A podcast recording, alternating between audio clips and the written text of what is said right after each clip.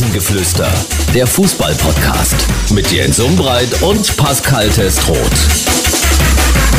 Hallo in die Runde, freue mich, dass ihr dabei seid. Neue Folge, neues Rasengeflüster, viele Personalien, viele Vereine gehen wir heute durch. Von der ersten bis zur dritten Liga wird auf jeden Fall spannend und am Schluss sprechen wir auch noch über die Formel 1. Da beginnt ja am kommenden Wochenende die neue Saison. Los geht's hinein in die Folge 201 hier im Rasengeflüster. Ich freue mich. Es gibt einiges zu besprechen mit dem Mann, der mir aus Ingolstadt zugeschaltet ist. Äh, hallo und guten Abend an Paco Testroth. Guten Abend, Jens, ich grüße dich. Paco, schöne Grüße. Äh, was ich mir gerade überlegt habe, äh, so Abendstunde, unser Eins greift dann gerne mal zu gesalzenen Nüssen oder zu irgendeiner Schokolade.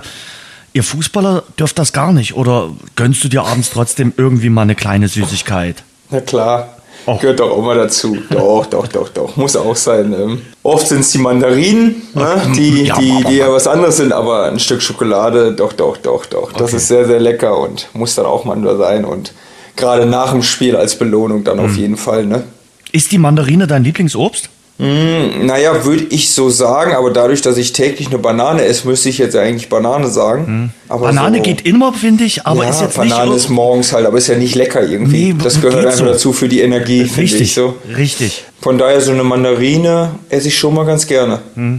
Bei Mandarine stört mich das Schälen immer, weil dann alle Hände danach äh, riechen, wenn man die geschält hat. Aber ist okay. Also, aber, aber bei der Banane sehe ich ähnlich. Ist so viel Fruchtzucker drin, man denkt, die ist so süß, aber irgendwie mhm. verleiht sie einem ja auch die Energie, was du gerade schon gesagt hast. Ja, es gehört einfach in den Shake am Morgen dazu, mhm. eine Banane, Erdbeeren bei mir. Mhm. So für den Geschmack, aber so, wenn ich lecker esse, dann, dann doch mal eine Mandarine. Okay. Oder eine leckere Birne, hat auch was, finde ich. Birne geht auch, ja. Habe ich heute, du wirst nicht glauben, das war äh, der Obstanteil, äh, den ich heute genommen habe. Äh, Birne, äh, Mandarine und äh, Banane. Das waren die drei Dinge, äh, die ich zu mir genommen habe. Ein ich Hoch hab auf unseren Sender. Wir kriegen immer Obst zum Wochenanfang und da habe ich bei den drei Dingen heute zugegriffen. Paco, ich habe schon gesagt im Eingang äh, Statement, es gibt einiges zu besprechen. Lass uns bei euch äh, starten. Äh, als du das letzte Mal hier im Podcast warst, war Rüdiger Rehm noch der Trainer. Dann hat sich das relativ schnell geändert. Ähm, seit knapp einem Monat ist Guarino Capretti, der hier in Dresden kein Unbekannter ist, Coach in Ingolstadt. Wie ist er drauf? Äh, was hast du für einen Eindruck von äh, eurem neuen Trainer? Einen sehr, sehr positiven, mhm. muss ich wirklich sagen. In der Ansprache sehr, sehr klar, sehr, sehr detailliert. Ähm, hatte natürlich eine, ja, schon eine, schon eine dicke Aufgabe bei uns zu bewältigen, ähm, der Start, weil ich meine, wir sind nach der Winterpause als Vierter ins Rennen gegangen mit einem oder zwei Punkte Rückstand und ähm, ja, man hat ja schon gedacht, okay, wenn wir jetzt vernünftig starten, die Gegner waren eigentlich ja auch dafür von der Tabellensituation ähm, gegeben, dass man da einen guten Lauf starten könnte ähm, und ganz schnell oben äh, ja, über den Strich kommen könnte. Mhm. Ähm, und dann verliert man die ersten fünf Spiele. Das war natürlich schon eine Hausnummer. Ähm, da musste er schon echt ganz, ganz tief anfangen zu arbeiten bei uns, äh, um ganz, ganz viele Dinge ja, wieder in die Spur zu bekommen, weil das, das macht was mit einer Mannschaft und das trifft einen dann auch hart, muss man wirklich sagen. Und nein, aber richtig gut. Ähm, täglich macht es richtig viel Spaß, äh, mit ihm zu arbeiten. Hat hat super Ideen. Jetzt gerade auch, ja, man muss ja so hart sagen, aufgrund unserer Standardschwäche, die wir in den letzten Wochen gezeigt haben, äh, hat sich jeden Tag ähm, ja wirklich geile neue Dinge ausgedacht und ähm, wir haben jetzt, glaube ich, vier Spiele mit ihm, haben jetzt auch endlich den ersten Sieg geschafft. Ähm, das war für uns wichtig, war für ihn persönlich natürlich auch extrem wichtig. Ähm, wir kennen ja auch alle die Vorgeschichte. Ich hoffe, dass wir das jetzt so weitergeht. Ähm, konnten jetzt am Wochenende leider nicht gewinnen, auch wenn ich fand, dass wir ein gutes Spiel gemacht haben. Aber jetzt kommt der März, der entscheidende Monat, würde ich sagen. Und ähm, also ich bin mir sicher, dass wir gut vorbereitet werden auf den Monat und ich hoffe, dass wir es alles so umsetzen können. Für dich ist der März schon der entscheidende Monat. Äh, Schuppi hat mir neulich gesagt, für ihn ist es der April dann immer, äh, wo, wo die Entscheidungen äh, dann fallen oder die Vorentscheidung. Für dich jetzt also schon der März? Ja, weil ich einfach die vier Gegner sehe, die wir jetzt im März haben. Wir haben mhm. jetzt ähm, angefangen Wiesbaden, mhm. Freiburg, Mannheim, Dresden. Also. Mhm machen wir uns nichts vor. Aus den vier Spielen müssen wir enorm viele Punkte holen, äh, wenn wir nochmal ein Wörtchen oben mitreden wollen. Was ja einfach Wahnsinn ist, dass die Situation überhaupt noch gegeben ist, aber sie ist ja immer noch da bei, bei fünf Punkten Rückstand auf den Relegationsplatz, ähm, weil es ist ja nicht normal, wenn du, wenn du aus den letzten, was haben wir aus den letzten neun Spielen, glaube ich, sieben Niederlagen hast. So war es, glaube ich. Ähm, da kann man ja nicht sein, dass man noch darüber spricht. Aber die Situation ist ja immer noch da. Und deswegen sage ich, die nächsten vier Spiele müssen wir enorm viele Punkte holen, um überhaupt noch ein Wörtchen mitsprechen zu können. Ähm, und deswegen sage ich, ist für uns schon der März ein sehr, sehr wichtiger Monat. Ja, Ingolstadt äh, gehört nicht zu den Teams, äh, die besonders weit oben stehen in der äh, Tabelle für das Jahr 2023, um es mal in milde auszudrücken. Aber du hast so viele Ansatzpunkte jetzt äh, gegeben, wo ich nochmal nachhaken will. Ähm, du hast gesagt, naja, für Goreno Capretti war es auch nicht einfach. Der hat natürlich eine Vorgeschichte. Habt ihr über Dresden mal geplaudert? Also ihr habt ja nun auch beide eine Dresdner Vergangenheit. Ähm, nee, haben wir jetzt beide nicht so drüber gesprochen. Mhm. Ich habe mir natürlich... Ähm, mit anderen noch drüber gesprochen, so wie, wie, wie er in Dresden war oder wie die Situation war, aber na klar habe ich ja alleine dieses, dieses Spiel damals ähm, äh, mit Dresden gegen Sandhausen, wo es ja schon, ich würde schon sagen, um sehr, sehr viel ging, so in die eine oder die andere Richtung, ähm, wo wir das dann mit Sandhausen ähm, 2-1 gewonnen haben. Ähm, das ist ja schon trotzdem ein Spiel, was einen miteinander verbindet. Aber ja, ich kann die Situation, ich wusste um seine, um seine Sieglos-Serie auch, ähm, von daher war es für ihn enorm wichtig, jetzt auch das erste Spiel endlich zu gewinnen und diese Serie auch aufzubrechen, weil das kann ich zu 100% sagen, das spiegelt ihn überhaupt nicht wieder, so diese Serie und ähm, deswegen hat es mich für ihn persönlich auch extrem gefreut, aber für uns natürlich noch, noch viel, viel mehr. Hm. Lass uns nochmal zurückblicken äh, auf die Woche zuvor, äh, wo dann eben auch seine Sieglos-Serie endlich äh, gebrochen wurde äh, mit dem Sieg in Saarbrücken. Ich kann mir auch für ihn vorstellen, der ja jetzt auch dann äh, nicht gleich mit einem Sieg in Ingolstadt als Trainer gestartet ist, flogen da Zentnerlasten vom Herzen. Ja, ich glaube, wir haben alle, die das Spiel gegen Saarbrücken verfolgt haben, haben, glaube ich, auch ähm, die Szene dann mit dem Abpfiff gesehen. Ähm, Magenta Sport hat ja auch voll drauf gehalten, muss man ja sagen. Ähm, das war ja schon wirklich ähm, ja, eine absolute Befreiung, muss man ja sagen. Und ähm, ja, das, das tut einem persönlich dann auch, auch richtig gut. Ähm, uns allen hat es extrem gut getan, aber ihm persönlich, glaube ich, auch ganz extrem. Und ähm, ja, wir haben uns schon alle extrem gefreut. Und dieses Spiel musste, glaube ich, auch irgendwie sein, wenn du nach zehn Sekunden mit so einem Traumtor in Führung gehst und dann dieses Achterbahnspiel erlebst und dann am Ende äh, in Saarbrücken so gewinnst. Ähm, das war schon ein richtig geiler Sieg. Hm. Aber er muss die Köpfe gerade frei bekommen, oder? Also das ist, äh, habe ich so durchgehört bei dir, das ist, glaube ich, aktuell somit das Wichtigste, was ja oft auch eine der wichtigsten ersten Aufgaben für einen neuen Trainer dann ist. Ja, ich glaube, das war die allerwichtigste Aufgabe zu Beginn. Erstmal, weil, dass wir irgendwo eine Qualität haben und Fußball spielen können. Ich glaube, das haben wir einzeln schon mal bewiesen und haben wir auch als Mannschaft bewiesen. Also, wir haben ja in der Hinrunde ähm, als einziger, sage ich mal so, von den fünf Absteigern der, der ersten und zweiten Liga ähm, überhaupt in die Spur gefunden. Das muss man ja ehrlicherweise sagen. Ähm, Dresden, Aue nicht wirklich in die Spur gefunden und äh, Bielefeld führt, führt am Ende dann, aber auch erst nach dem Trainerwechsel, ähm, alle nicht und wir waren ja eigentlich da und dann so ein Saisonstart in 23, eine absolute Vollkatastrophe und man muss ja ehrlicherweise sagen, wir, wir wussten ja gefühlt gar nicht mehr, wie man gerade ausläuft ungefähr oder wie man einen Pass über zwei Meter spielt, weil der Kopf war ja einfach komplett, komplett dicht und ähm, wir wissen alle, dass im Fußball der Kopf sehr, sehr viel entscheiden kann und ähm, ich glaube, das war mit die wichtigste Aufgabe, uns erstmal wieder ja, uns Ruhe zu vermitteln, uns äh, auch einen Plan mitzugeben und ähm, uns einfach mal wieder zu, zu, darin zu bestärken, dass wir was können. Und ähm, ich glaube, das hat er sehr gut gemacht, direkt von Anfang an. Wir haben gegen Dortmund ähm, ja ein absolut überzeugendes Spiel gemacht und kriegen zwei Standard-Gegentore innerhalb von einer Minute und saßen halt in der Kabine und dachten, das kann doch nicht wahr sein. Trotzdem die Ruhe behalten, kommen dann ein, zwei wieder ran, haben es dann leider nicht mehr geschafft, das Spiel noch ganz zu drehen. Schwieriger Start, wenn ich zu Hause dann gegen Borussia Dortmund auch noch verliere. Aber ähm, ja, ich glaube, die, die letzten Wochen zeigen dann auch, was wir für eine Entwicklung direkt genommen haben unter ihm und ähm, es fühlt sich einfach wieder ganz anders an, wenn man auf dem Platz steht. Mhm. Und was lässt er sich da so einfallen? Äh, kannst du so ein bisschen was andeuten äh, bei den äh, Übungen, äh, Standards, damit ihr eben die Standardgegentore äh, vermeiden könnt? Ja, erstmal hat er es natürlich taktisch geändert, weil er einen anderen Ansatzpunkt hat. Er ist ja mhm. selbst auch ähm, Verteidiger gewesen, hat gewisse Personen in den Situationen geändert, weil er mhm. einfach findet, es gibt Spieler, die, die eine mehr Liebe zum Verteidigen haben als andere und ähm, dann nochmal wieder angepasst nach Saarbrücken. Wir haben vor Saarbrücken schon sehr, sehr viel damit trainiert, ähm, hat dann aber leider nicht hingehauen. Ähm, einmal, weil es wir halt nicht richtig gut gemacht haben, weil Saarbrücken aber auch richtig gut gemacht hat, nochmal wieder angepasst. Und ich finde jetzt am Wochenende haben wir es richtig gut verteidigt, ähm, alles wegverteidigt. Und ja, darauf lässt sich aufbauen, da müssen wir weitermachen. Und ähm, ja, die nächsten Wochen werden es halt zeigen, wie, wie gut wir wieder in die Spur gefunden haben. Ich bin sehr, sehr gespannt In Dresden hat es halt, du hast schon durchklingen lassen, äh, nicht funktioniert. War auch eine sehr, sehr schwierige Situation. Und die Dinge haben dann ihren Lauf genommen. Wenn du überhaupt nicht gewinnst, dann wird es schwierig. Das, was ich ja sage, wir, wir haben ja auch einfach nicht mehr in die Spur gefunden am Anfang des Jahres. Nur du musst den Unterschied sehen. Na klar, wir wollen nach ganz oben, aber bei uns war dann das Schlimme, wir sind dann auf Platz 8 oder Platz 9 gefallen. Mhm. Aber in Dresden war natürlich nochmal ein ganz anderer Druck, weil man ist dann auf einmal unter den Strich gefallen. Mhm. Und das ist ja nochmal eine ganz andere Situation, wenn ich auch noch absteigen kann dazu. Also von daher, ähm, ja, wie gesagt, ich habe es jetzt zum ersten Mal miterlebt, wie so eine Negativserie ist.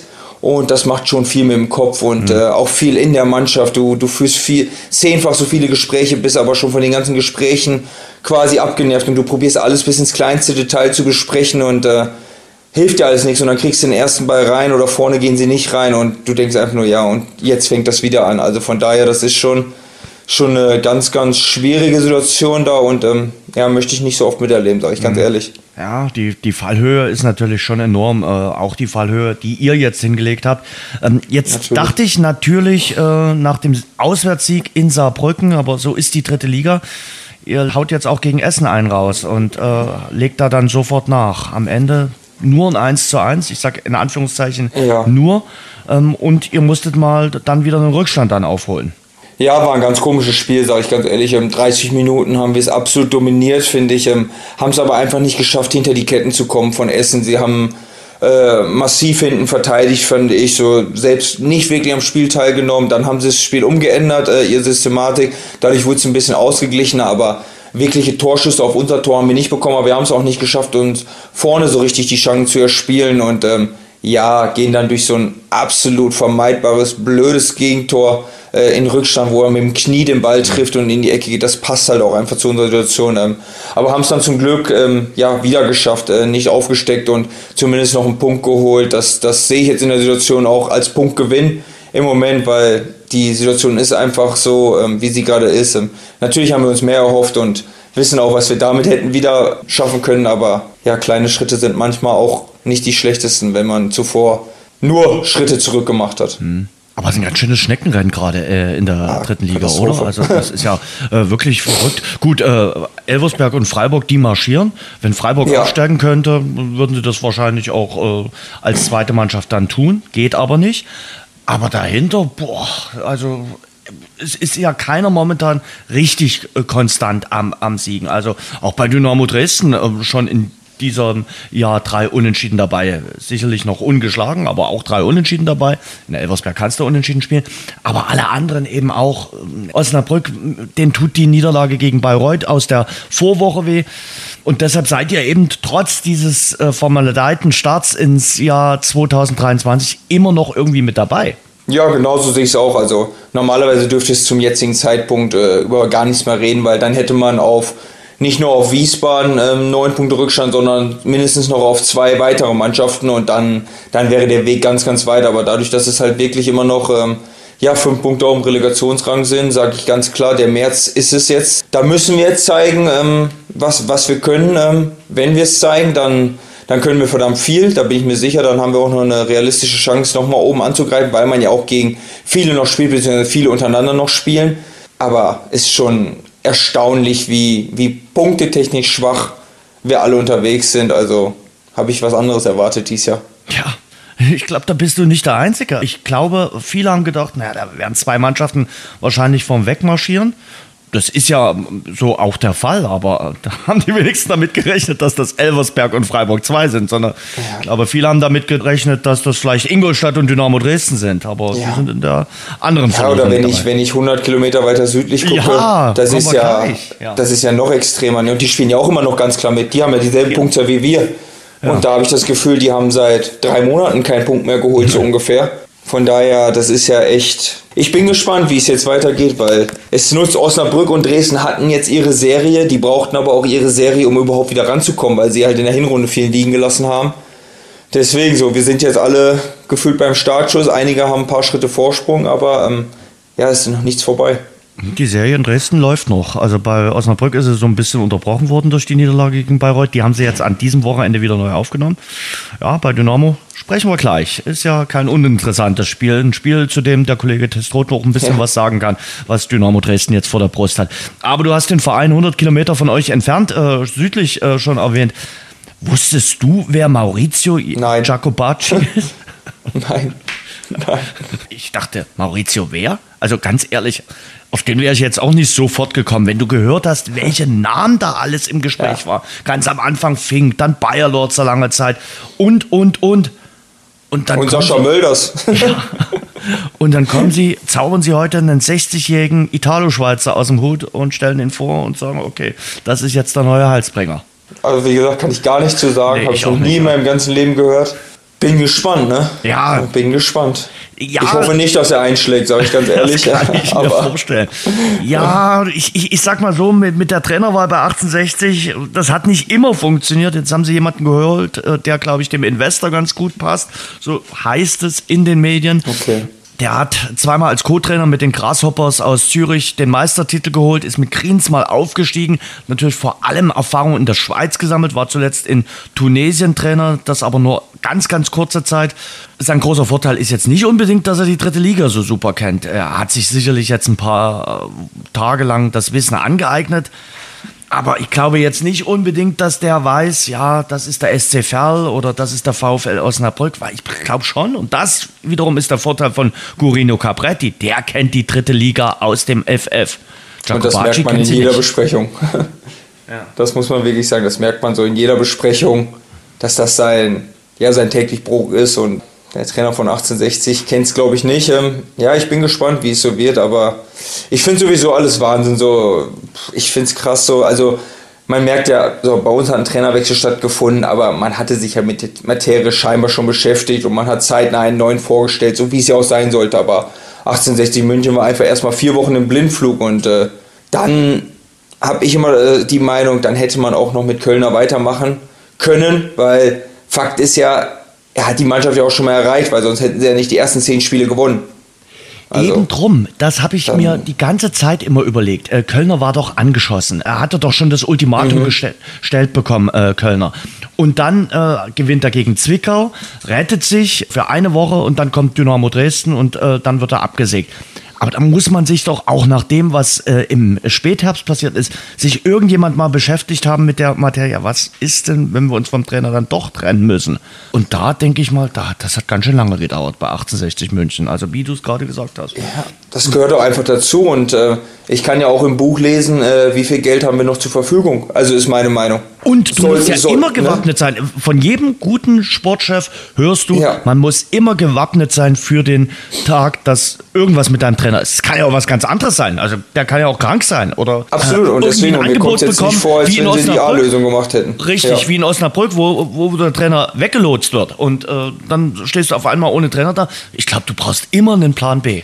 Ja, das sehe ich komplett genauso und ähm, das klang mir jetzt nicht wie die A-Lösung. Ähm, und wie gesagt, jetzt vier Wochen, zwei Punkte haben sie, glaube ich, geholt. Die hätte wahrscheinlich Köln auch hinbekommen noch. Wahrscheinlich. Und eine etwas interessante Trainerlösung, hatten wir den Eindruck, hat sich auch Erzgebirge Aue einfallen lassen in der Winterpause. ja.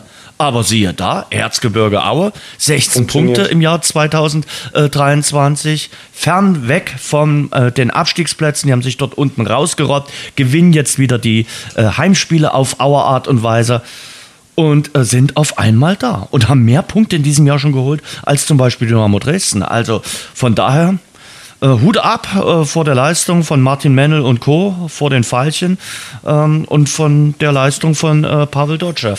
Ja, absolut überzeugend. Ähm, hat die, die richtigen Schrauben gedreht, wie man so schön sagt. Ähm, hat natürlich auch die richtigen Spieler zurückbekommen, so, die für, für sein System, wenn ich an Sijaric oder Jonic denke, funktioniert, ähm, weiß genau Spieler einzubinden, wie, wie ein, ein Nazarov zum Beispiel. Ähm, Martin Mendel ist wieder komplett fit, war ja in der Hinrunde auch nicht. Ähm, ja, und haben die, die Wahnsinnsserie der Vorbereitung mit ins, ins neue Jahr übernommen und ähm, ja, marschieren ganz schön. Also war jetzt auch nicht ganz so unverdient, äh, der Sieg jetzt auch wieder gegen Saarbrücken. Hm. Haben sie auch äh, einen Rückstand gedreht äh, in den Sieg äh, und haben dann gewonnen.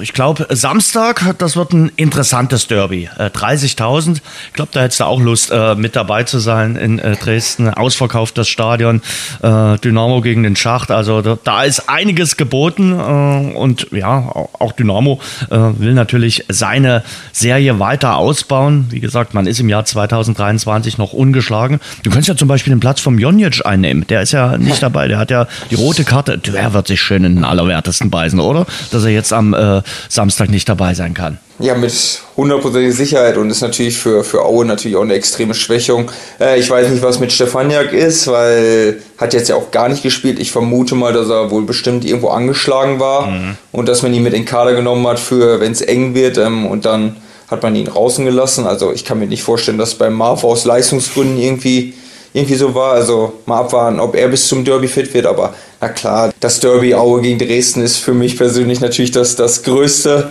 äh, Derby, was ich äh, selbst erlebt habe. Von daher ähm, ein richtig geiles Spiel und ähm, ich bin echt gespannt, weil beide Mannschaften sind gut drauf. Ähm, Stadion wird voll sein, also ja, was Schöneres gibt es auch gar nicht. Ähm, ich bin gespannt, wer, wer das am Ende für sich entscheiden wird. Hm, du kannst ja dann in der Brita Arena, du, du spielst in Wiesbaden, äh, dann nach dem Spiel mal drauf gucken, wie es ausgegangen ist. Ich glaube, das wird auch der erste Klick mit sein. Äh, schon aus eigenem Interesse, weil du natürlich wissen willst, wie hat Dynamo als Mitkonkurrent gespielt, aber du kennst natürlich beide Vereine richtig gut. Wie siehst du die Konstellation äh, für das Spiel?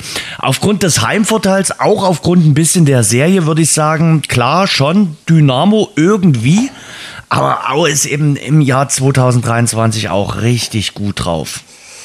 Ähm, ja, aber ich denke schon, in, in Dresden ist ähm, Dresden schon noch äh, der Favorit. Also das denke ich schon auch. Ähm, überzeugen mich trotzdem auch so von, von wie sie spielen, von ihrer ganzen Anlage her. Und ähm, wie gesagt, äh, Jontic ist natürlich schon eine extreme Schwächung jetzt gerade. Ich vermute, Beson wird vorne spielen dann. Ähm, auch ein sehr interessanter Spieler, aber insgesamt ist trotzdem, finde ich, von der Kaderstruktur her Dynamo höher anzusehen, finde ich. Ähm, von daher denke ich auch, dass sie Favorit sind und weil sie ja auch wissen, ähm, was sie mit so einem, mit so einem Derby-Sieg jetzt nochmal wirklich für ein Feuer entfachen können.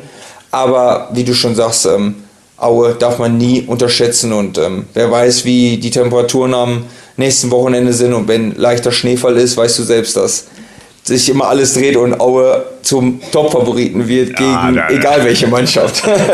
Hier in der Landeshauptstadt schneit es nicht, damit werden wir persönlich sorgen. Hier wird es nicht schneien. Nee.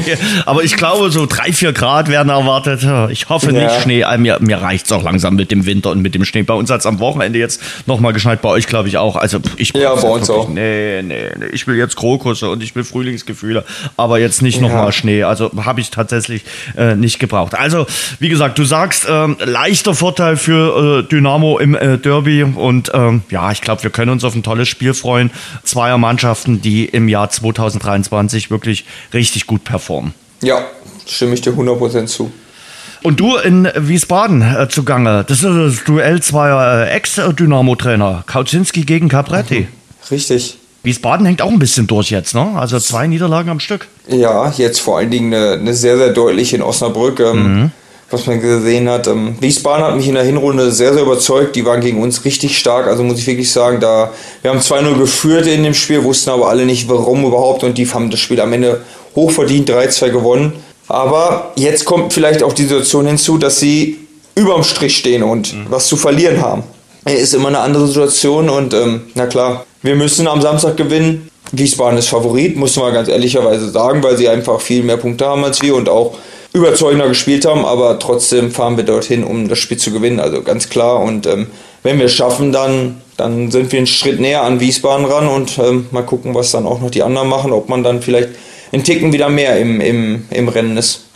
Das ist auf jeden Fall sehr spannend, wird ein interessanter Spieltag in der dritten Liga äh, werden. Äh, lass uns mal eine Etage nach oben gehen. Weißt du, wo sich ein Trainerwechsel äh, bemerkbar gemacht hat und wo ich gedacht hätte, na ja, ob das so funktioniert? Das ist beim FC St. Pauli. Sie sind die, die Mannschaft der Stunde, die Mannschaft des Jahres. Fünf Spiele, fünf Siege unter Fabian Hürzler, den bisherigen Co-Trainer. Dachte ich, hauen die den Schulz raus und nehmen den Co-Trainer. Aber alles richtig gemacht, aktuell beim FC St. Pauli. Ich war auch sehr überrascht, so dass man, dass man ähm, Schulz rausgehauen hat. Ähm, mhm. Habe aber ja einen Mitspieler, der länger in, auf St. Pauli gespielt hat mit Max Dittgen und ähm, der wirklich nur in den höchsten Tönen vom Co-Trainer geschwärmt hat. Also wirklich gesagt hat, richtig, richtig guter Typ, aber zwischen Co-Trainer und Cheftrainer ist dann, dann auch immer eine andere Sache. Von daher aber fünf Spiele, fünf Siege und ähm, haben natürlich auch einen Top-Co-Trainer verpflichtet, muss man sagen. Kennen wir ja beide mit mhm. Peter Nemeth. Ja, Pauli ist wieder ein bisschen mehr Pauli, wie es war, aber halt typisch in den letzten Jahren doch oft. Ne? Also eine Serie richtig gut gespielt, andere Serie wieder nicht so gut gespielt und jetzt haben sie gerade wieder ihre richtig gute Serie. Mhm.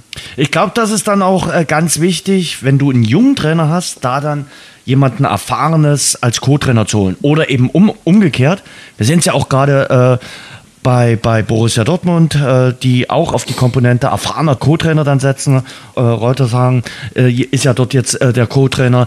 Das finde ich äh, ist eine gute Kombination. Ich glaube, es ist auch einfach wichtig und ähm, das war ja auch eine Sache zum Beispiel, die, wenn ich es ein bisschen so verfolgt habe, Capretti hatte ja in Dresden keinen eigenen Co-Trainer nee. zum Beispiel auch nee. ähm, und das war ja mit die erste Sache, die, die hier gemacht wurde, dass sie ja seinen Co-Trainer aus Fährler Zeiten dazu geholt haben weil es, glaube ich, auch einfach für einen Trainer immer mal so ein, so ein Kanalisator ist. So, so. Du hast deine Gedanken und ähm, du musst dich auch mal einfach mit einer Person, wo du, der du zu 100% vertraust, dich austauschen können. Und ich glaube jetzt auch in, auf St. Pauli mit Peter Nemeth, den ich sehr gut kenne, der ja ein absolut loyaler Arbeiter, Arbeiter, Arbeiter war äh, unter, unter Uwe Neuhaus und ich glaube, das kann nur ein Gewinn sein für einen Trainer, wenn man einen Co-Trainer hat, dem man erstens vertraut, der zweitens Ahnung hat und der auch mal ein bisschen Ruhe reinbringt. Das ist, das ist so wichtig, weil ich glaube, sonst verlierst du dich irgendwann mhm. und du willst ja alles richtig machen. Also ist ja, jeder Trainer will ja unbedingt alles richtig machen, ist ja völlig klar, aber manchmal brauchst du vielleicht auch einfach mal genauso wie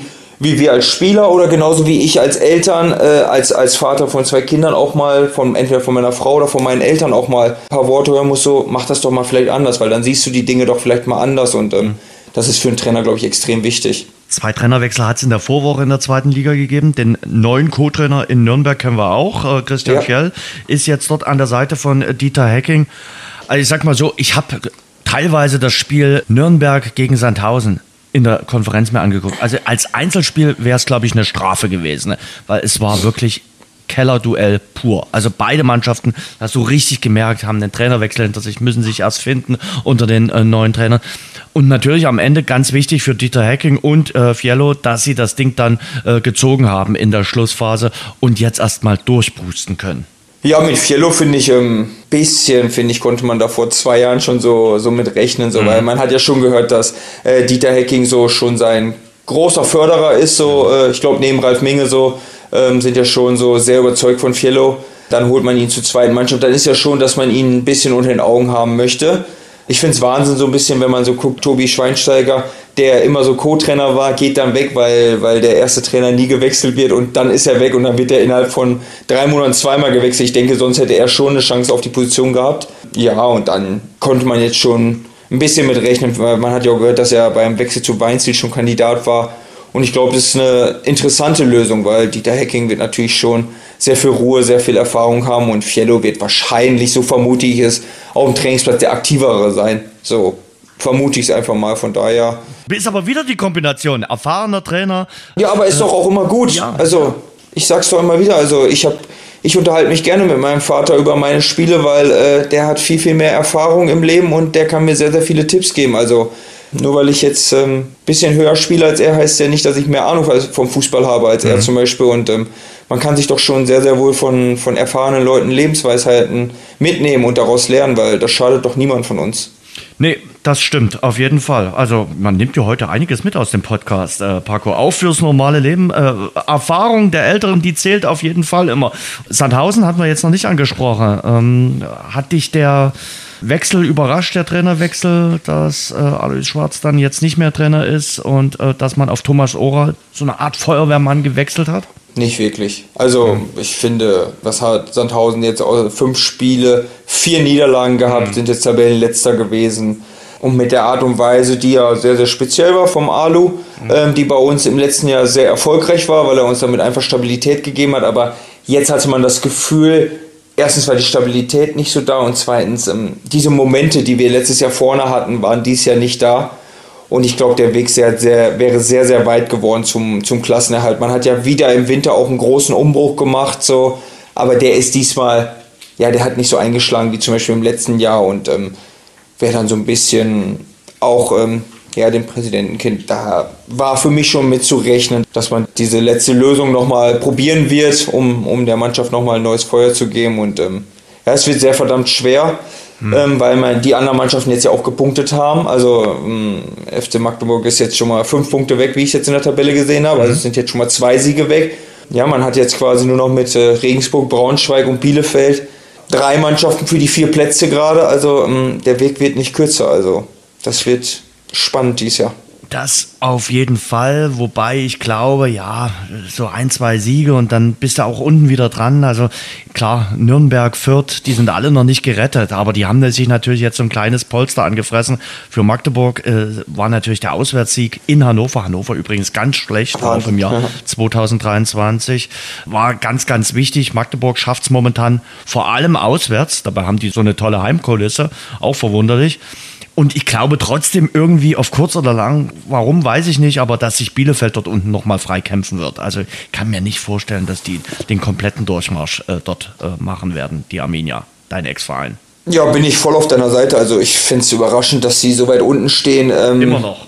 Nee, das ist wahr. Also hätte ich nie mit gerechnet. Ähm, dass sie zur Winterpause überhaupt schon so unten standen, habe mhm. ich, war schon sehr überraschend. Ähm, ja, sie kriegen irgendwie die Ergebnisse nicht zustande, ähm, aber ich gehe irgendwie auch noch von aus, dass sie sie werden schon noch die nötigen Punkte holen, um äh, nicht unten drin zu bleiben. Und ja, dann hat man nur noch drei Mannschaften quasi mit, ähm, mit Regensburg, Sandhausen und Braunschweig, mhm. von denen ich finde, Braunschweig spielt irgendwie noch den attraktivsten, beziehungsweise den Fußball, wo ich am meisten das Gefühl hätte, da könnten Tore bei rausspringen mhm. und damit dann auch Punkte. Und ähm, habe ich bei den anderen beiden Mannschaften gerade nicht so. Ähm, ich hoffe es natürlich extrem, dass Sandhausen es noch schafft. Mhm. Kannst du verstehen. Ähm, aber im Moment ist das nicht so überzeugend. Ah, ich will die Relegation will ich nicht nach Braunschweig. Aber Vielleicht muss ja Dynamo auch gar nicht in die Relegation.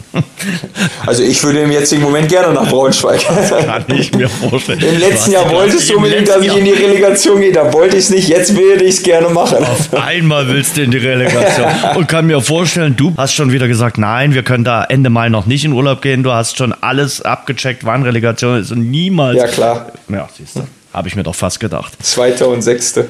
Ja.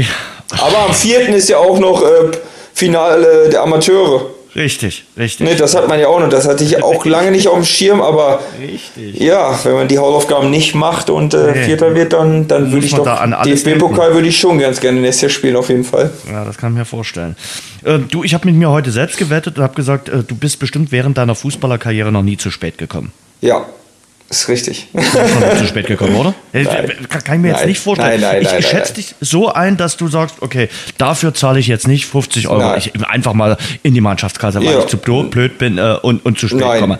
Also ich finde, zu spät kommen, ah, es hat mein, auch immer ein bisschen was mit Respekt zu tun. Ja, mein Ex-Trainer Norbert Elgert ähm, hat hm. in seinem Buch einen sehr, sehr guten Satz geschrieben.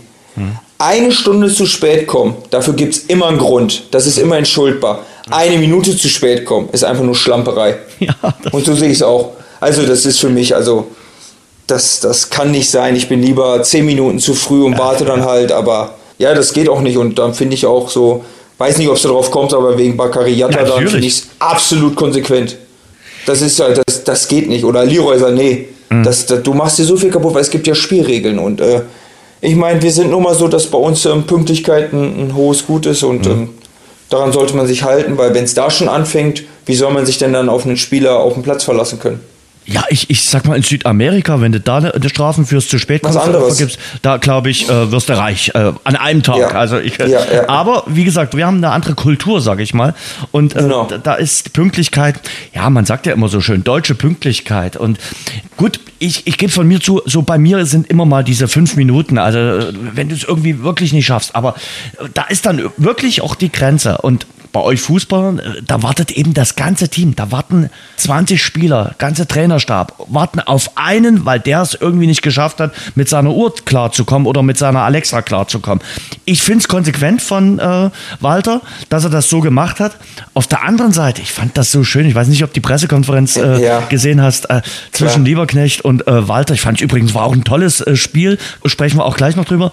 Und Leberknecht sagte, ja, du, bei mir sind auch zwei zu spät gekommen, aber genau. ich konnte die gar nicht rauslassen, ja, weil ich keine aber Spieler ehrliche Menschlichkeit gezeigt, finde ich. Total. Nee, Total. ehrlich, er hat ja auch gesagt, er hat es in Braunschweig auch schon mal gemacht. Ja. Aber da hat er auch die Alternativen, weil, sind wir ganz ehrlich, wenn ich Königsdorfer spielen lassen kann und Dompe noch habe und äh, ich glaube Kittel war auch noch draußen, dann hat man nicht so viel Bauchschmerzen, dann mal zu sagen, du, Bakary, du bleibst jetzt mal draußen. Ich weiß nicht, wie es gewesen wäre, wenn zum Beispiel Heuer Fernandes es gewesen mhm. wäre. Ne, dann ist die Situation mal was anderes. Deswegen, er konnte es problemlos machen. Mhm. Aber deswegen fand ich super, wie Lieberknecht auch sagt, ja, ist bei uns auch passiert, ist eine Katastrophe, aber ähm, es ging ja gar nicht anders, weil wir wollten dann doch schon äh, aufsteigen und dann muss ich manchmal ja meine Augen mal beide Augen verschließen, aber manchmal ist es auch so. Ne? Muss man beide Augen verschließen. Was war die größte, du wirst jetzt sicherlich niemanden nennen, aber was war so die schlimmste Verspätung, die sich einer geleistet hat, um zum Mannschaftsbus zu kommen? Lass mich mal überlegen. Ähm, größte war mit Sicherheit ähm, ein Training verpasst. Ne? Ja. Ein Training verpasst? Mhm. Das gibt bestimmt eine schöne Strafe in, in die Mannschaftskasse, oder? Ja, ich kann mich an einen erinnern, ja. Oh, oh. Einer hat das Training verpasst. Oh, ja. Ich glaube, da war der Trainer not amused. Sollte man meinen, ne? Dass ja. es nicht so war, aber naja. Ähm, war auch zweierlei Maß damals. Okay. Wir wissen ja nie, wo es war. Also von nee, daher, ist, es ist ja ein Insider. Darmstadt gegen Hamburg. Ich fand, das war ein gutes Spiel. Es hat richtig Spaß gemacht, diesen beiden Teams zuzuschauen.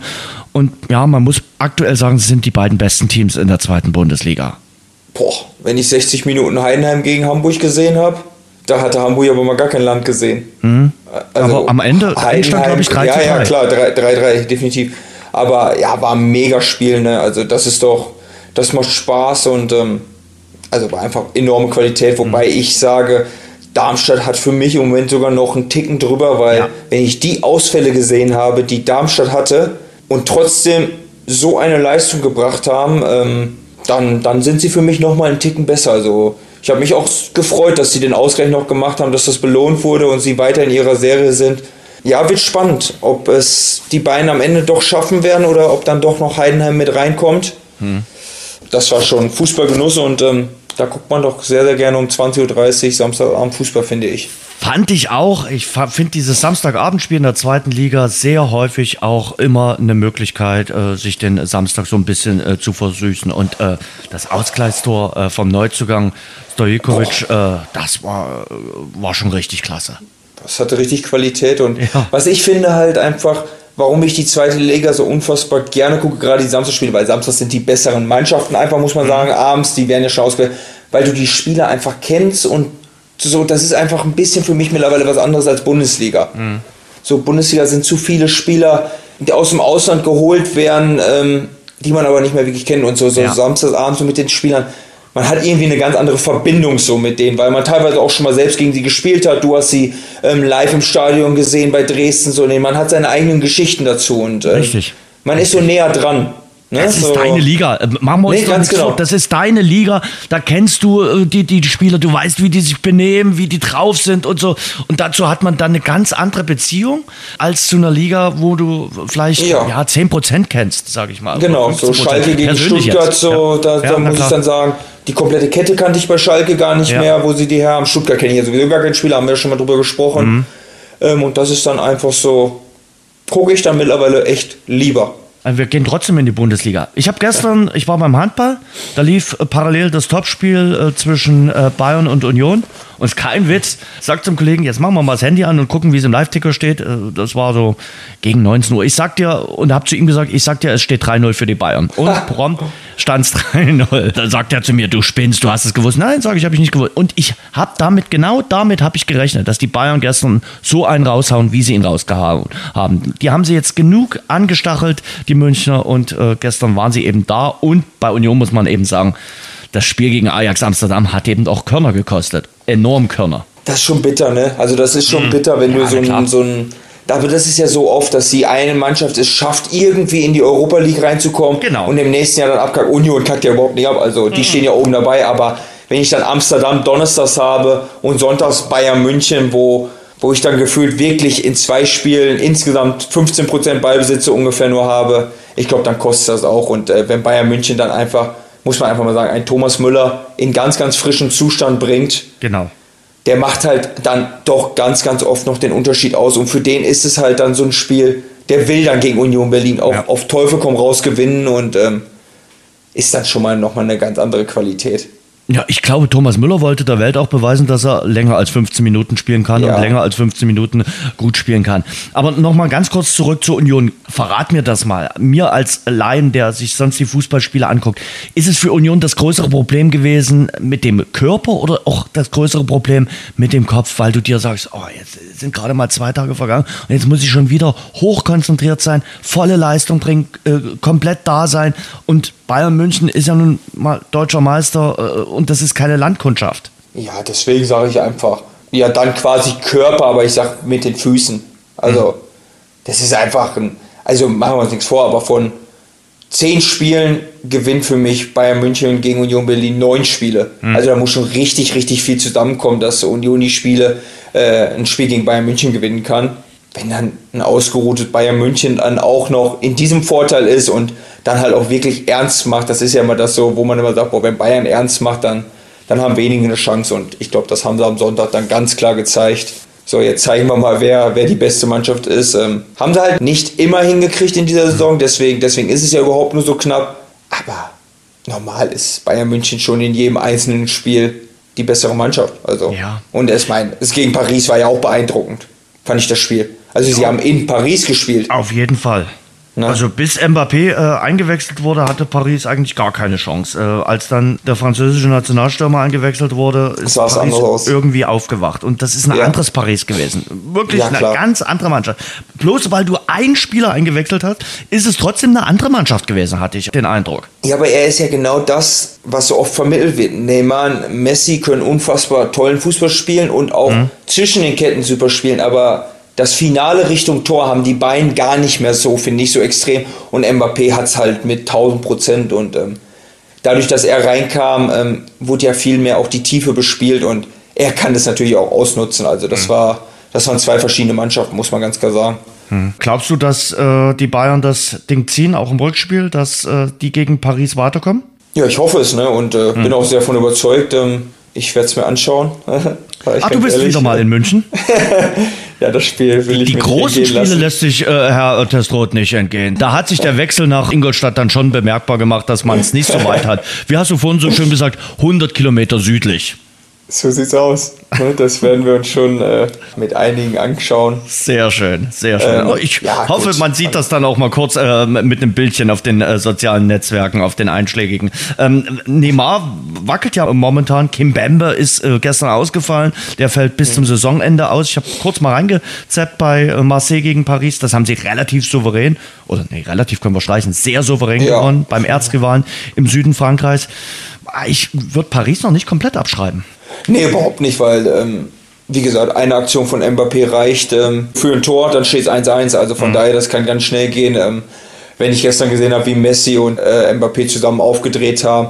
Ja, Kim Pembe fällt aus, aber Viererkette mit Marquinhos und Ramos ist jetzt nicht die schlechteste der Welt. Nee. Also von daher ist das, glaube ich, nicht das große Problem. Und ähm, man hat ja auch in dem Einspiel gesehen, Mbappé wird fit sein und Mbappé macht den Unterschied aus. Ähm, mal sehen, ob Neymar dabei ist oder nicht. Ähm, aber Mbappé ist der entscheidende Mann bei Paris, ja. das muss man ehrlicherweise sagen.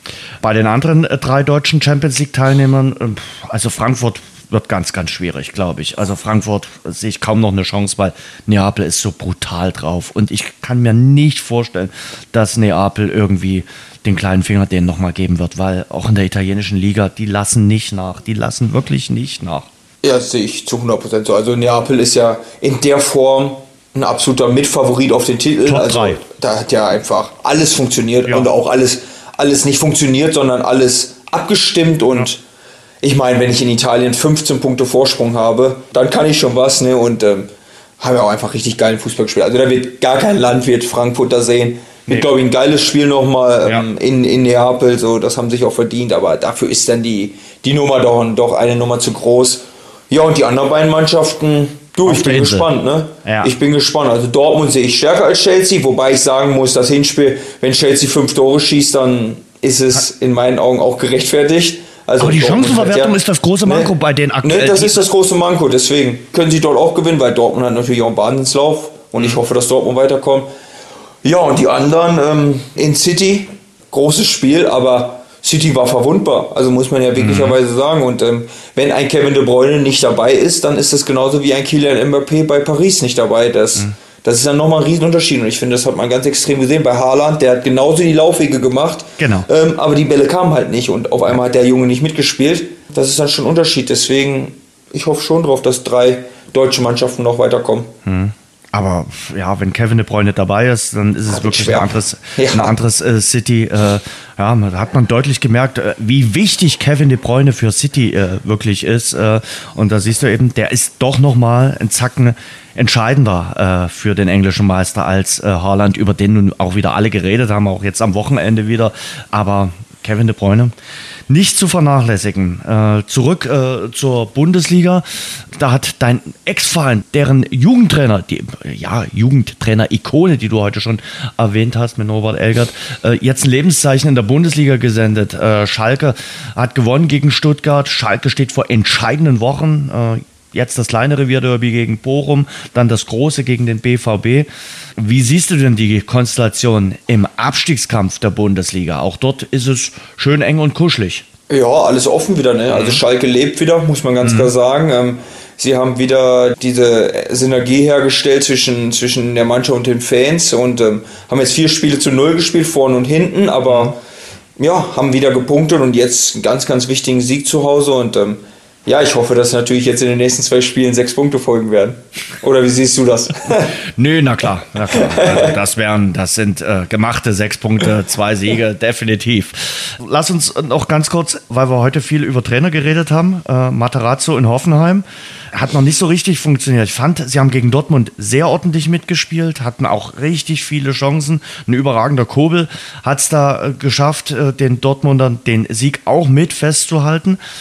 Aber äh, ja, um die TSG Hoffenheim muss man sich auch so ein paar Sorgen machen. Äh, das ist in dieser Saison nicht festgeschrieben, dass die in der Liga drinnen bleiben. Nee, das geht ganz schön steil bergab. Ne? Also ja. gefühlt das letzte Mal, als ich auf die Tabelle geguckt habe, stand Hoffenheim so ungefähr auf 6 und ne, seit da haben sie, glaube ich, kein Spiel mehr gewonnen. Also ja, und weil irgendwie Hoffenheim einfach nicht wahrgenommen wird, finde ich. Und genau. das könnte so ein bisschen so zum großen Problem werden. Die haben jetzt auch nicht unbedingt die Fanbase mhm. und äh, ja auch nicht mehr so dieses, was ja ganz am Anfang war, diesen Hurra-Fußball, den, den Hoffenheim hatte, wofür man es dann schon mal ganz gerne geguckt hat, ist ja einfach nicht. Also Wofür steht Hoffenheim? Das ist eben ja, die große das Frage. Ich auch. Also, das ist, man kann sie nicht so richtig definieren. Sie sind irgendwie, ja, es klingt jetzt böse, so farblos. Also man, man kann nichts ja. sagen. Äh, früher, der VfL Bochum, früher die Unabsteigbaren. Und in Bochum auch jetzt, äh, du hast ein tolles Publikum, du hast eine Mannschaft, die wirklich äh, engagiert kämpft, die heimstark ist. Ich könnte dir für jede Mannschaft irgendwie aktuell ein Prädikat sagen. Bei Hoffenheim fällt es mir echt verdammt schwer. Und klar, als die damals unter Rangnick die ganzen Spieler zusammengekauft haben, die haben eben Hurra-Fußball gespielt. Es war genau. ein, ein, ein, Verein, der überhaupt keine Tradition hatte, auch wenn er 1899 heißt. Aber die haben natürlich wirklich attraktiven Fußball gespielt damals. Haben damals sogar die Bayern ein bisschen so gestichelt. Äh, erinnere dich in, der, in den ersten ja, Spielzeiten. Und jetzt ist das irgendwie abhanden gekommen. Es kam damals noch ein bisschen unter Nagelsmann, äh, auch wo sie Champions League-Qualifikation gespielt haben. Aber jetzt irgendwie sind sie ja nicht mal mehr eine graue Maus, sondern ein Abstiegskandidat. Ja, aber die haben auch keine Spieler so, ne? Also wenn ich damals erinnere, Kramaric oder Firmino. Ja. ja, Kramaric noch. Ja, da hast du recht.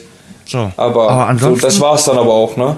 Sind halt wirklich viele, wo du denkst, boah, Oliver ja. Baumann noch als Torhüter, der seit 2014 ja, dort dabei ist. Ja, aber ansonsten sind wir wieder bei dem äh, lustigen äh, Spiel, äh, nennen wir mal zehn Spieler von der TSG Hoffenheim. Und äh, ich glaube, da. Ja, so ist es. Und, ich, und du siehst es ja einfach schon, also ich glaube, Sky würde im Leben nicht drauf kommen, TSG Hoffenheim ein 18.30 Spiel am genau. Samstagabend zu geben, genau. weil, also wenn das Freitagabend, wenn Hoffenheim spielt, dann muss der Gegner schon verdammt attraktiv sein, dass ich es mir angucke.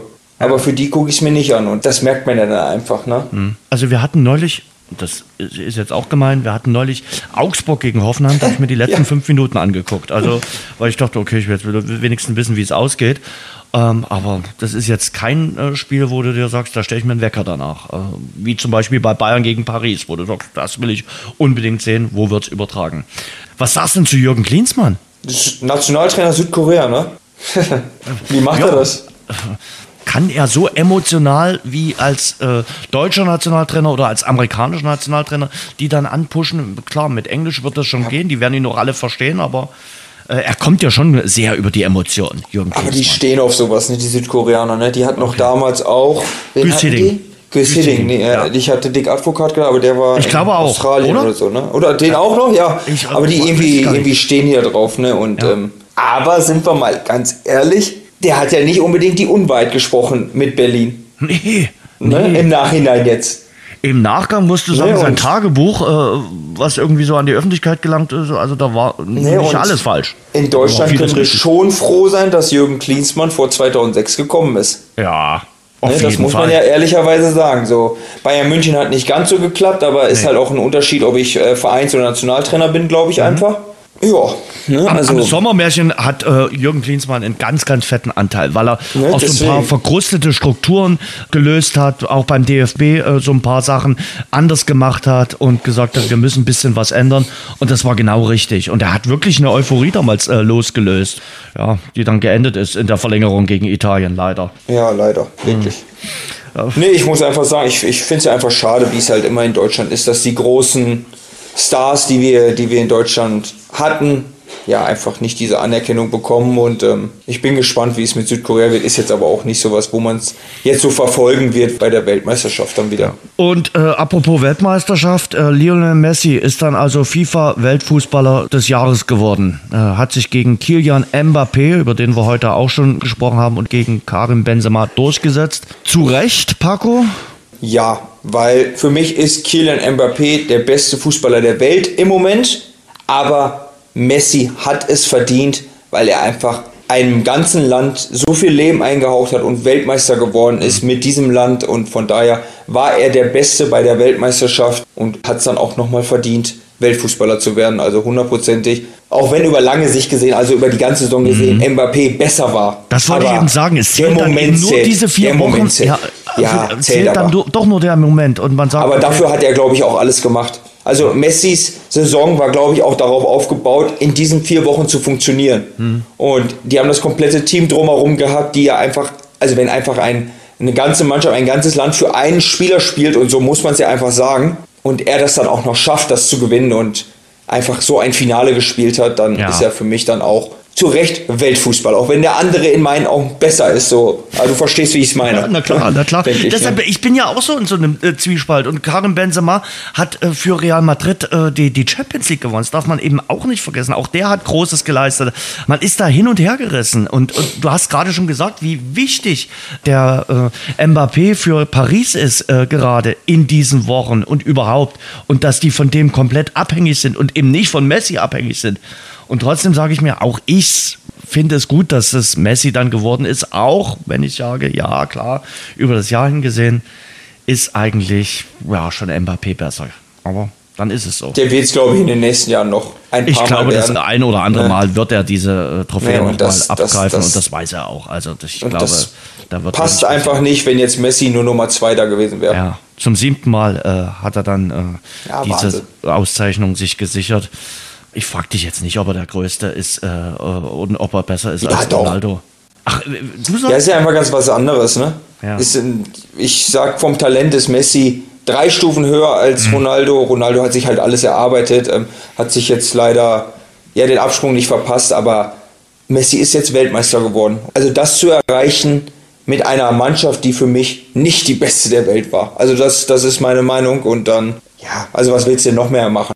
Ich fand die Argentinier, die haben so über den Zusammenhalt, die hatten ihren Superstar Deswegen, ja. und haben dann wirklich sich so richtig in dieses Turnier reingerobbt. Die haben sich von dieser Auftaktniederlage nicht beirren lassen, sondern haben gesagt, okay, auch mit dieser fantastischen Unterstützung. Also was haben wir alle über diese Weltmeisterschaft in Katar äh, gejammert und die Argentinier haben das auch zu ihrem ne? Turnier ne? ja. adaptiert, haben das Genau, angenommen, komplett angenommen. Die, die Fanbase war großartig, das muss man einfach so sagen. Ja. Und äh, deshalb absolut verdient, absolut verdient. Und wir haben ein großartiges Finale gesehen äh, bei dieser Weltmeisterschaft, muss man auch sagen. Also ich glaube, das ist ein unvergessliches Finale. Wer das verpasst hat, sollte sich irgendwo nochmal äh, gucken, wo er das nochmal bekommen kann. Das lohnt sich auch, das nochmal sich anzuschauen. Gerne auch ein zweites oder drittes Mal. War wirklich großartig. Ja, Paco, dir wünsche ich eine gute Fahrt in die Britja Arena äh, nach Wiesbaden. Was wünschst du dir denn am, am, am, am Samstag hier für ein Ergebnis?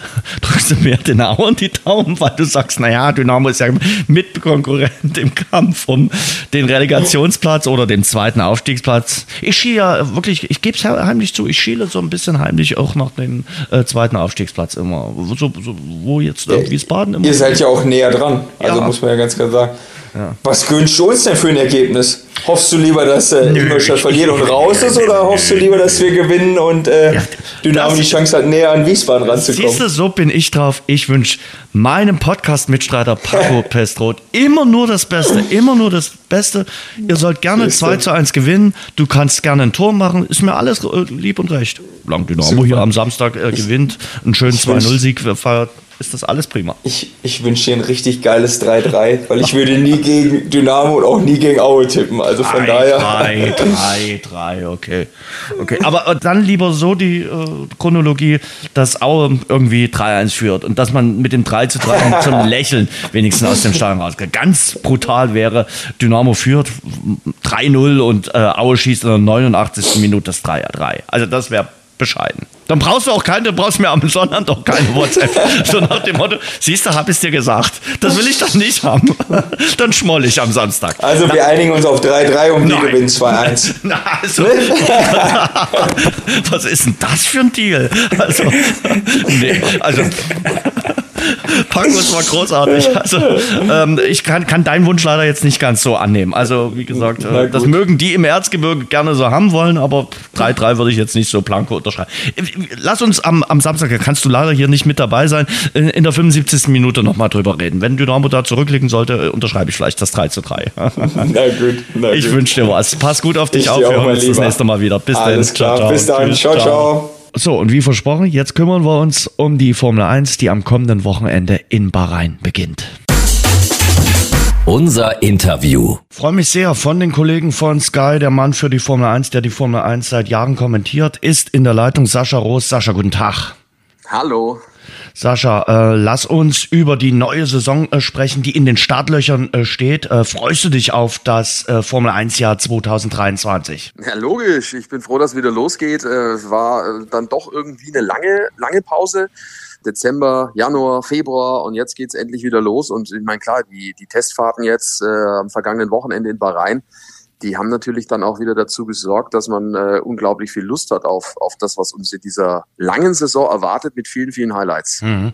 Aber wenn man so die Testfahrten von äh, draußen drauf schaut, äh, dann sagt man, naja, so ganz viel hat sich nicht verändert. Also es könnte schon so bleiben, wie es ist. ja, ist schon so. Also klar, Red Bull äh, war am Ende der Saison das, das dominierende Team.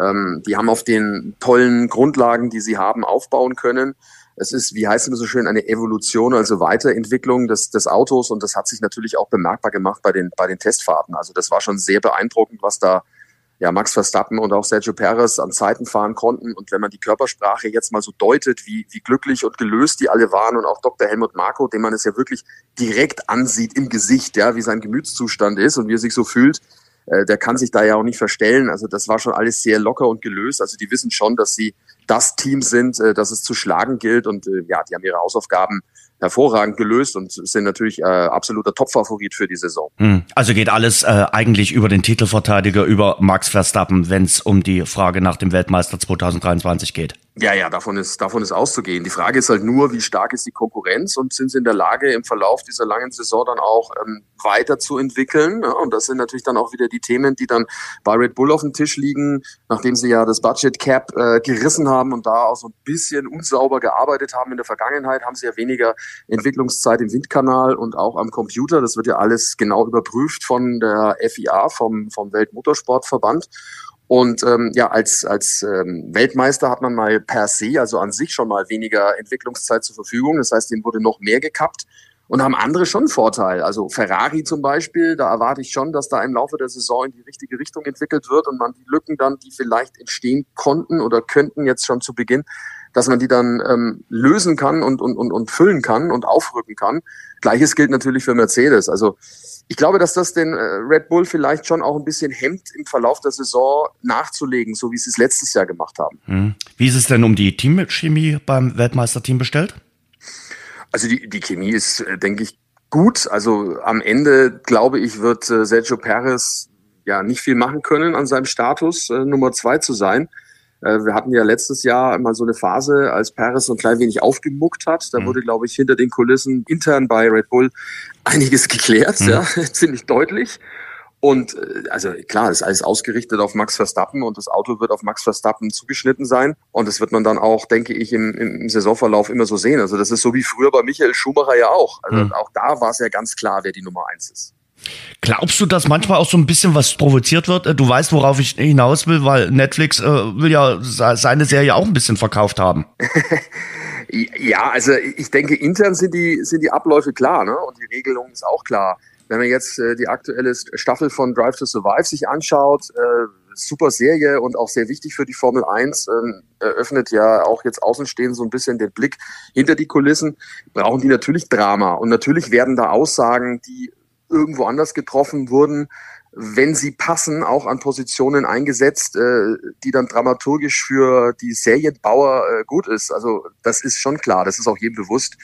Aber äh, ich glaube, dass, dass die Sprachregelung bei, bei Red Bull ziemlich klar und deutlich ist und dass, dass da äh, Sergio Perez machen kann, was er will. Und was die Außendarstellung anbelangt, dass das, was du meinst, klar wird da auch ein bisschen was aufgesetzt, damit wir alle natürlich auch äh, die Lust an der Formel 1 und an dem, was, was den Motorsport ausmacht, äh, ja noch, noch steigern und noch, noch äh, gieriger drauf sind, uns das Ganze anzugucken. Mhm. Von der Tradition schaut man natürlich vor allem dann auch auf Ferrari, aber auch auf Mercedes. Äh, du sagst, das sind so die Jäger, die Hauptjäger von Red Bull. Das wird ein super spannendes Duell. Also was ist los mit Hamilton? Schafft er wirklich äh, die Motivation, um äh, wirklich hier nochmal alles zu geben? Ich sage ja. Also ich glaube schon, dass der nach wie vor gierig ist. Ob er den achten WM-Titel äh, holen kann, zweifle ich extrem an. Ich glaube nicht, dass der Mercedes so gut ist, dass äh, Lewis Hamilton auf Platz eins dann fahren wird am Ende der Saison. Aber das Auto, äh, auch wenn jetzt die Testfahrten nicht ganz reibungslos gelaufen sind, das Auto ist besser als genau vor einem Jahr. Und äh, wir wissen auch, am Ende der Saison war der Mercedes in der Lage, aufs Podium zu fahren. Also wer weiß, was sich da noch tut und wer weiß, was die Ingenieure jetzt auch in diesen Tagen bis zum Saisonstart dann rausgefunden haben, um das Auto so hinzubekommen, dass es den Fahrern passt und dass auch Lewis Hamilton wieder voll attackieren kann gegen einen äh, sehr, sehr starken George Russell, der die Zukunft ist und auch da intern bei Mercedes logischerweise die Karte ist, auf die man dann irgendwann setzt. Und da bin ich gespannt, wann dieser Zeitpunkt kommt, ja. Ob der kommt, wann er kommt, dass man sagt, äh, ja, bei Mercedes und Toto Wolf dann auch äh, ganz klar sich hinstellt und sagt, wir richten jetzt alles auf George Russell aus, weil das ist möglicherweise ein potenzieller Weltmeister in der Zukunft. Mick Schumacher, der geht ja jetzt quasi in die Mercedes-Schule nochmal, macht nochmal ein Lehrjahr äh, als Testfahrer bei Mercedes? Ich glaube, dass das für ihn ein super, eine super Chance ist, äh, wenn er eben nicht Stammpilot ist, dort viel aufzusaugen, viel zu lernen, viel mitzubekommen. Das hat er ja auch immer wieder betont, jetzt auch in den letzten Tagen äh, bei einem, bei einem ja, ehemaligen Weltmeisterteam, bei einem Top-Team, all diese ganzen Abläufe kennenzulernen, am Simulator zu arbeiten, ähm, bei den Besprechungen mit dabei zu sein. Das wird ihn weiter schärfen, weiter nach vorne bringen. Klar wäre es besser, er würde fahren können, da würde er noch mehr lernen, auch das ist mal äh, unstrittig. Aber äh, in seiner Situation ist das äh, die beste Option, die er hatte und hat bei Mercedes ähm, ja Dinge aufzusaugen wie ein Schwamm und wer weiß, was dann möglich ist. Also einen normalen Test oder einen normalen Einsatz an einem Freitag wird er nicht bekommen, weil er ja kein Rookie mehr ist. Ähm, ich kann mir auch nicht vorstellen, dass wir ihn auf der Rennstrecke sehen, ähm, so direkt jetzt, außer es verletzt sich einer von den Stammpiloten. Aber all das drumherum, das ist das, was für ihn wichtig ist und ich glaube, davon wird er profitieren und da kann er sich hoffentlich empfehlen für dann vielleicht nächstes Jahr ähm, einen Stammcockpit bei einem anderen Team. Mhm. Deshalb haben wir jetzt nur noch einen Fahrer und das ist Nico Hülkenberg. Nico Hülkenberg ist zurück äh, in der Formel 1. Was traust du ihm äh, in dieser Saison bei Haas zu? Also ich glaube, dass er eine ordentliche Rolle spielen wird. Ich kann mir fast nicht vorstellen, dass er von Beginn an äh, mithalten kann mit Kevin Magnussen. Also das wird sehr schwer, weil Magnussen natürlich ein Jahr mehr Praxis jetzt hat mit diesen aktuellen Autos. Äh, man darf sich da nicht blenden lassen. Natürlich hat äh, Nico Hülkenberg, wenn er denn dann gefragt war in den letzten drei Jahren, als er kein Stammpilot war und dann immer mal wieder eingesprungen ist, äh, tolle Leistungen zeigen konnte. Da darf man sich nicht blenden lassen, denn das waren Autos der Generation, die er kannte. Anfang letzter Saison ist er ja die ersten zwei Rennen für äh, Sebastian Vettel gefahren bei Aston Martin, als der krank war. Äh, da war aber natürlich die Autospezifikation für alle Kollegen neu, die damit gefahren sind. Das waren ja die ersten zwei Rennen nach der ja, extremen ähm, Regeländerung. Das heißt, da waren sie alle auf einem relativ gleichen Level. Bloß die anderen Kollegen sind natürlich die ganze Saison jetzt zu Ende gefahren äh, mit dem Auto. Kevin Magnussen auch. Und das ist natürlich schon ein großer Vorteil, wenn du so eine ganze Saison in den Knochen hast und nicht so wie jetzt Nico Hülkenberg mal kurz reinspringen und dann wieder ein paar Monate äh, nicht fahren. Ich glaube, dass er da schon auch ein paar Rennen braucht, um dann da ja jetzt mal zumindest aufs Level von Magnussen zu kommen. Aber ich glaube, im weiteren Saisonverlauf hat er definitiv das Zeug, besser zu sein als Kevin Magnussen und ihn dann auch ähm, ja auf der Strecke zu besiegen. Also ich würde es mir wünschen, dass es schon von Anfang an so ist, aber ich glaube, dass das ein bisschen dauert. Hm. Du hast gerade schon gesagt, letztes Jahr hatten wir die Revolution, äh, was die Autos, äh, die Regeln betraf. Äh, deshalb in diesem Jahr wenig. Das ist eher auch ja. nur eine Evolution. Ja, ja, es sind Kleinigkeiten. Also die Spiegel an der Seite sind ein bisschen größer für mehr Sicherheit. Fällt kaum auf, hm. ehrlich. Also da müsste man schon den direkten Vergleich neben dran haben. Jetzt hat man den Unterboden noch ein bisschen erhöht, ähm, 15 bis 10 äh, Millimeter äh, innen bis außen. Und äh, das hat damit zu tun, dass ja letztes Jahr die Autos so viel gehüpft sind. Dieses berühmte Proposing, ein Wort, das ich vorher nicht kannte. Also es kommt irgendwie vom Delfin, der immer wieder so auf und äh, abtaucht äh, aus dem Wasser. Immer wieder diese Hoch- und Abbewegung, äh, dieses Pumpen, was wir da hatten.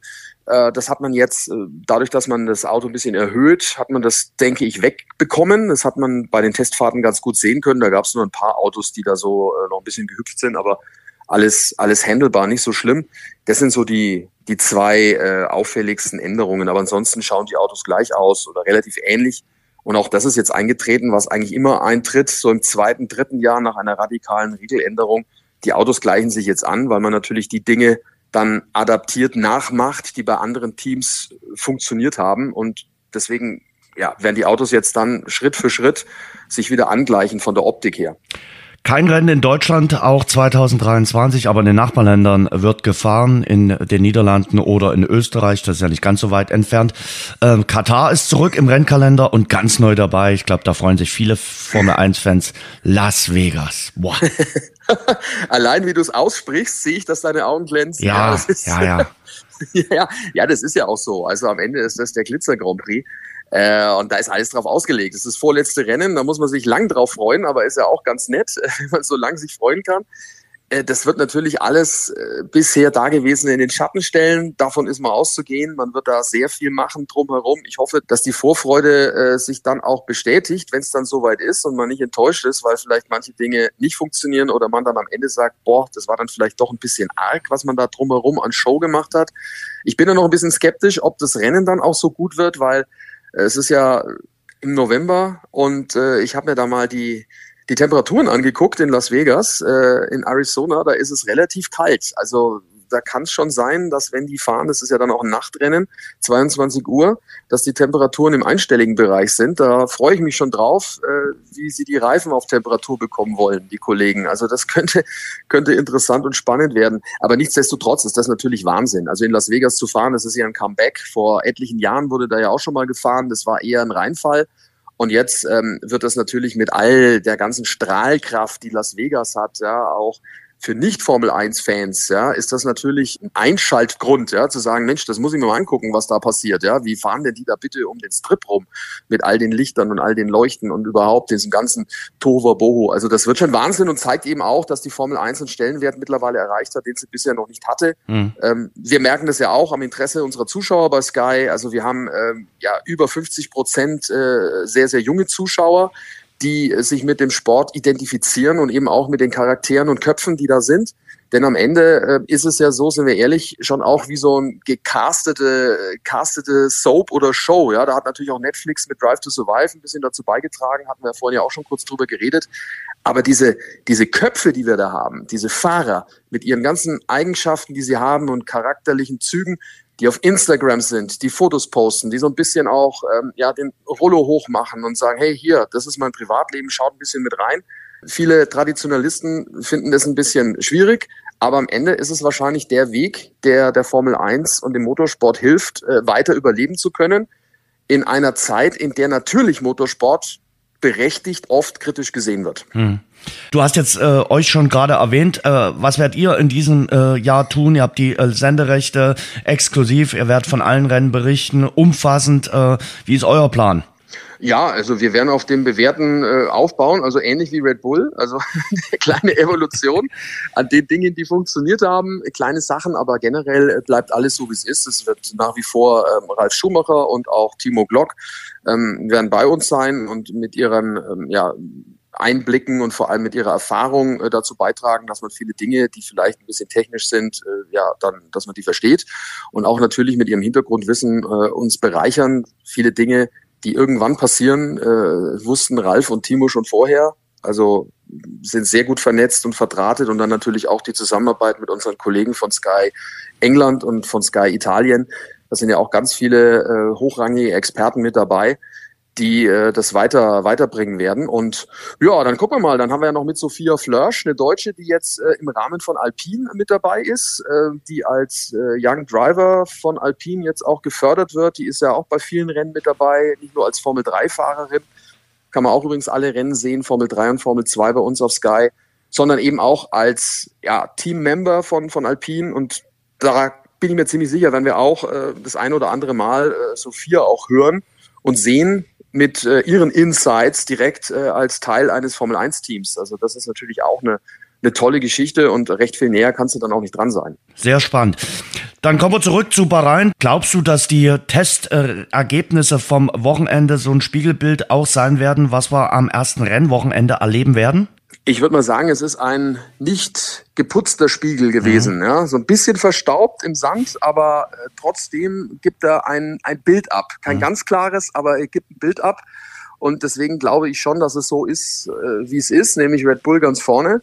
Dann haben wir Ferrari und dann Mercedes. Die Frage ist nur, wie nah kommen die sich gegenseitig? Mhm. Also ich glaube, dass alle drei noch nicht alles gezeigt haben glaube, dass Red Bull noch einiges drin hat. Äh, und ich glaube allerdings auch, dass die Zeiten, die wir von von Ferrari und von Mercedes gesehen haben, jetzt auch nicht die, die Wahrheit äh, ist. Also zum Beispiel, um jetzt ganz kurz ins Detail zu gehen, ähm, Ferrari fuhr mit einem sehr, sehr kleinen Flügel. Die waren sehr schnell auf der Geraden, weil sie dadurch natürlich weniger Luftwiderstand äh, hatten, hatten aber natürlich in den Kurven ein paar Probleme, äh, Reifenabtrieb, die sind mehr gerutscht und deswegen höher Reifenverbrauch. Das können die noch ändern. Ähm, und bei Mercedes ist es so, die hatten ganz anders einen ganz großen Flügel montiert, die waren super langsam auf der Geraden wegen mehr Luftwiderstand, waren dafür in den Kurven ein bisschen besser. Also das war noch nicht ganz ausgereift alles, hatten aber da auch leichte Probleme. Lewis Hamilton war nicht ganz zufrieden. Auch ich glaube, dass die Motoren noch nicht voll aufgedreht waren von der Leistung. Also das ist immer schwer zu sagen. Aber ich glaube schon, die Reihenfolge ist jetzt erstmal Red Bull, Ferrari, Mercedes und dann Aston Martin, ja, die ja äh, total überrascht haben mit guten Zeiten. Da ist ja Fernando Alonso jetzt der Nachfolger von Sebastian Vettel. Und wer Fernando Alonso kennt, der weiß natürlich auch, boah, der gibt nie auf und der hat noch wahnsinnig Bock auf Formel 1 und Motorsport. Also Aston Martin ist ähm, ein heißer Tipp für, wenn es darum geht, äh, die Überraschung am Anfang des Jahres. Fernando Alonso ist für mich auch ein Phänomen, äh, dass er immer noch fährt und wirklich immer noch so viel Gier hat. Wie schätzt du Bahrain den Kurs ein? Ist das jetzt äh, unter den Kursen schwer, leicht? Ja, es ist also es ist ein, ein Highspeed-Kurs. Also wir haben viele Geraden. Also mhm. das heißt, die die Autos, die auf Motorleistung abgestimmt sind und da ihre Vorteile haben, jetzt zum Beispiel Ferrari, die äh, können das sehr gut ausschauen. Es gibt allerdings auch äh, gerade im, im Mittelabschnitt ein paar paar Kurven, die nicht ganz so einfach sind. Da brauchst du eine gute Balance am Auto. Das heißt, die Kompromisse müssen da gefunden werden. Das ist generell eine super Strecke, äh, die viele attraktive Rennen schon gezeigt hat in der Vergangenheit. Das Nachtrennen, das heißt, das Licht, wenn angeknipst wird, zeigt natürlich auch eine tolle Atmosphäre. Und ähm, in der Vergangenheit, wie gesagt, waren es immer spannende Rennen, weil man hier auch überholen kann. Und das ist ja das, was wichtig ist. Und das ist Salz in der Suppe. Tolle Duelle und die werden wir auf jeden Fall haben. Super Rennen ähm, sind da eigentlich immer garantiert gewesen in Bahrain. Sehr schön. Sascha, wir freuen uns drauf. Die Formel 1 geht wieder los. Danke dir für deine Eindrücke. Sehr, sehr gerne. Das war das Rasengeflüster mit Sascha Roos von Sky und zuvor haben wir ganz ausführlich Pascal Testroth gehört. Ich wünsche euch eine gute Woche.